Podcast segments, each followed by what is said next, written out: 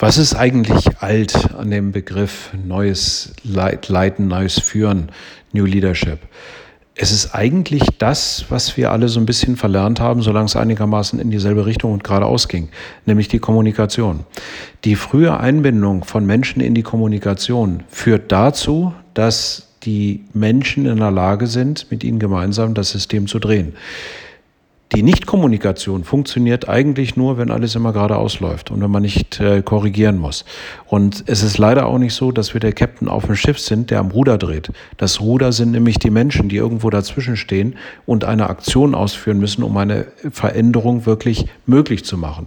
Und noch viel dramatischer mit den ganzen Stakeholdern, sei es die Bank, sei es die Regierung, sei es äh, der Lieferant, sei es das Entwicklungsinstitut oder wer auch immer.